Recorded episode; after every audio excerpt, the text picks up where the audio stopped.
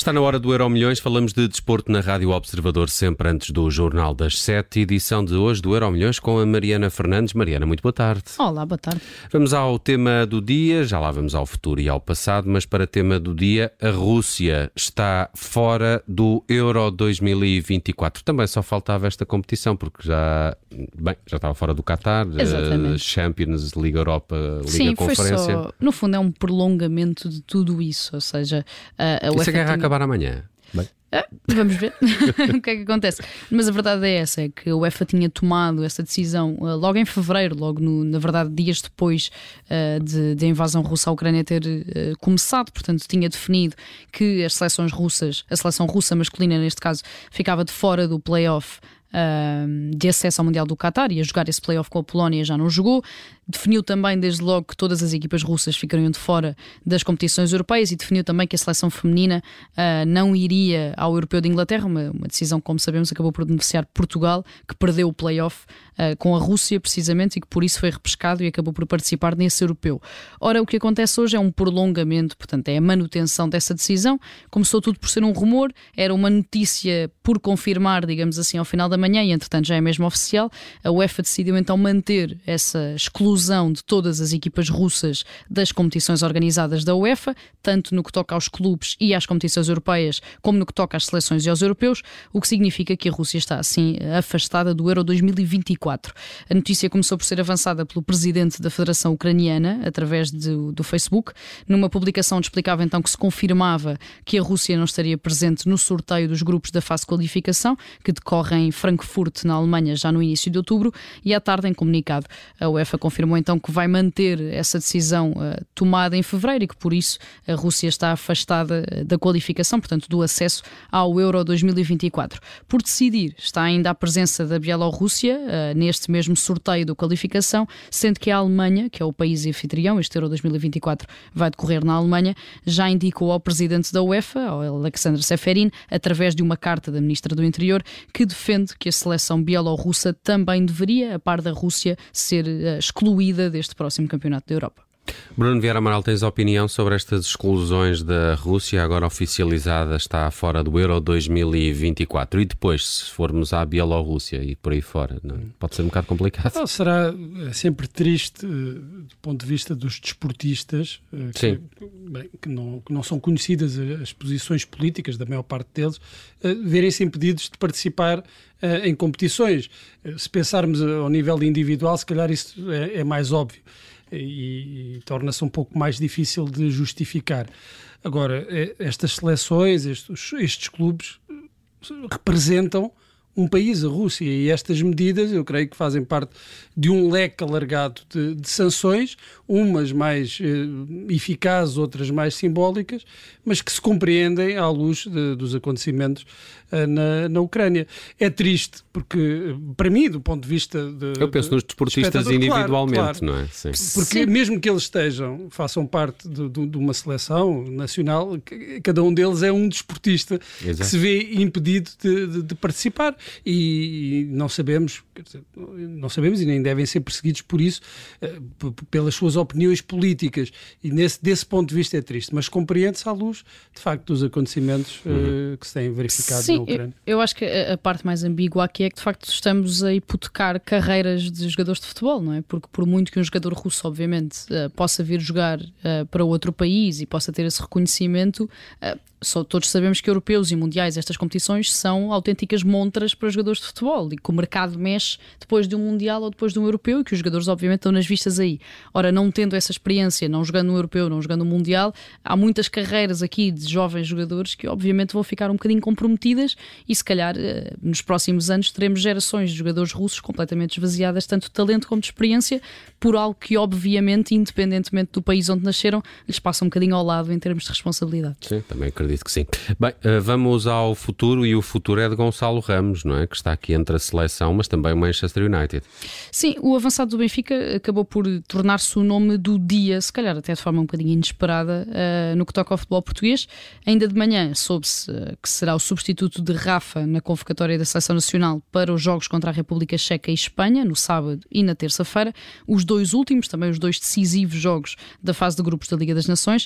Uh, o avançado de 21 anos é titular indiscutível enquanto referência ofensiva deste Benfica de Roger Schmidt e recebe assim a primeira convocatória para a Seleção A, algo que até chegou a ser falado e comentado inicialmente na semana passada, antes da convocatória, e que se torna real eh, agora que Rafa renunciou à seleção portuguesa.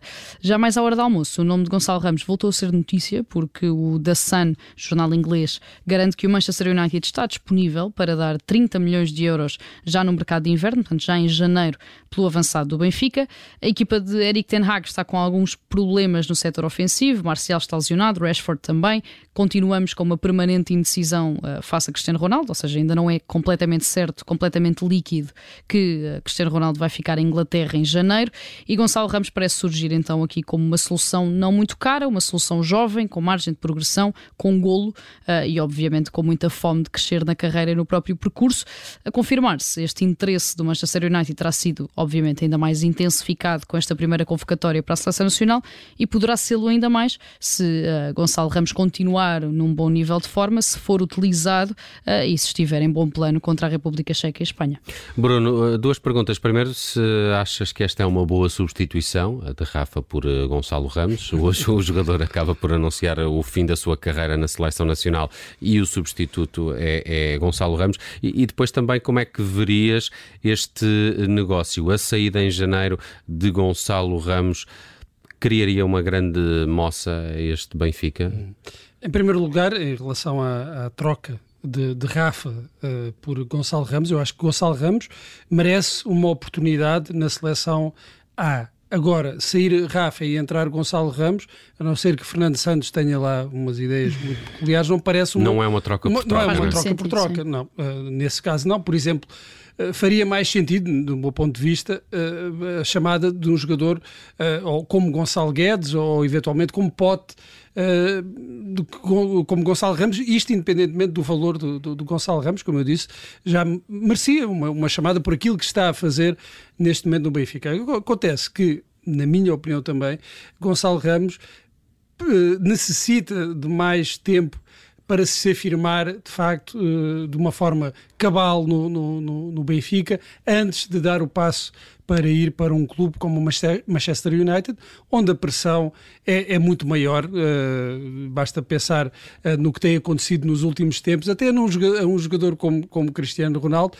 Eu creio que faria bem a, a, a Gonçalo Ramos uh, consolidar este estatuto no Benfica antes de partir para uma aventura, sobretudo num clube que uh, está num momento ainda um pouco periclitante. Agora, do ponto de vista do jogador, imaginemos o que é ter uma proposta para ir em janeiro para claro. o Manchester United. Claro. É muito fácil nós estarmos aqui a falar, não, é melhor ele uh, consolidar-se no Benfica, ir-se afirmando, fazer o seu trajeto e depois ir lá para fora. Mas estas coisas são diferentes quando as propostas são feitas ao jogador, ao, aos empresários, e aí acredito que se houver mesmo uma proposta do Manchester United, do interesse do Manchester United, dificilmente, dificilmente o Benfica conseguirá assegurá-lo. Até porque já não estamos a falar de, de um miúdo, é obviamente muito 21. novo, mas hoje em dia ter 21 anos no futebol, quando temos miúdos de 17 e 18 e 19 a fazer o que fazem, ele com 21 anos até já é um jogador, digamos, é, é, é, é muito estranho dizer com alguma experiência, mas já não é tido como um miúdo no futebol, a verdade é esta. A crueldade hoje em dia do futebol é esta. Portanto, também já não existe, acho eu, muito aquela ideia de não, temos de o deixar crescer e maturar, e, porque e... a verdade é que ele já está na equipa principal há algum tempo e acho que o Benfica já não olha para o Gonçalo Ramos propriamente como um miúdo. E o pensamento uh, do está. jogador é eu posso crescer mais num clube Sim. como o Manchester, numa liga como a inglesa. Claro. Vamos ao passado, Mariana, aqui apelava o teu sentido de síntese para esta claro. história. Medalha de ouro de Greg Luganis eh, aconteceu há 34 anos nos Jogos Olímpicos de Seul, em 88. Sim, faz hoje 34 anos eh, que Greg Luganis conquistou uma medalha de ouro nos saltos para a água nos Jogos Olímpicos de Seul, na Coreia do Sul. Foi a 20 de setembro de 88. Esta foi uma de quatro medalhas de ouro olímpicas eh, que o norte-americano conquistou ao longo da carreira. Ganhou outra também em Seul, noutra categoria. Tinha alcançado outras duas quatro anos antes em Los Angeles e foi medalha de prata também em 76 em Montreal. Contudo, esta medalha de ouro do dia 20 de setembro fez história não só na vida do próprio Greg Louganis, mas também no desporto e na própria sociedade uh, do final dos anos 80. Isto porque no dia anterior à final, nas rondas de qualificação, Louganis deu um salto mal calculado, bateu com a cabeça na plataforma, abriu a cabeça, caiu quase inanimado dentro d'água, teve de ser suturado, levou dezenas de pontos e no dia a seguir estava lá a ganhar a medalha de ouro, algo que lhe valeu o título de atleta do ano uh, para a ABC que fez dele um exemplo, obviamente, de perseverança e de coragem. O que ninguém sabia na altura era que Greg Louganis ficou uh, apavorado depois de ter sangrado para dentro da piscina. Isto porque, em entrevista à Barbara Walters, cinco anos depois, uh, revelou que era homossexual e que estava infectado na altura com o vírus do VIH, como o desconhecimento era ainda muito e nem toda a população tinha noção uh, de que o vírus só era transmitido através da troca de fluidos corporais, não através do simples contacto uh, com os fluidos corporais de outra pessoa, Greg Louganis achou, durante cinco anos quase, uh, que tinha infectado todos os outros nadadores em prova e todas as pessoas que tinham entrado na piscina naquele dia. Ele esteve quase a morrer com SIDA, chegou mesmo a dar uma festa de despedida quando fez 33 anos, porque achou que não ia sobreviver, mas teve uma recuperação quase milagrosa, digamos assim, e foi por isso também que decidiu dar esta entrevista à Barbara Barbara Walters a contar tudo uh, ao mundo. Hoje em dia é ativista, uh, continua a trabalhar muito nos saltos para a água. Eu entrevistei-o uh, há alguns anos e devo dizer, com todas as declarações de intenções, que foi das pessoas mais simpáticas que já entrevistei Bom, na vida. Eu conheci, eu não conhecia a história do, do Luganis, mas apanhei em zapping um documentário que é o, o, Back on Board, Greg Luganis, é um filme de 2014 que conta essa história, inclusive essa festa de despedida Exato. com 33 anos. Eu conheci-o, por assim dizer, não, não tive o prazer de o entrevistar num documentário sobre os Jogos Olímpicos de 84 que passou uh, na televisão portuguesa em 88, antes uhum, do, uhum. Destes Jogos Olímpicos de Seul, e em que ele, nesse documentário, era uma das figuras de destaque. Eu hoje, se me perguntarem o nome de, de um saltador, é o, uh, é o Greg Luganis, talvez o Tom Daly, mas esse já tive que confirmar. O nome que vem à memória da maior parte das pessoas, dos adeptos de desporto, será o de Greg Luganis, e isto revela a importância que ele teve para, para o desporto. Medalha de ouro há 34 anos em Seul. Mariana Fernandes com o Euro Milhões desta terça-feira. Obrigado, Mariana. Bom resto. Até dia. amanhã.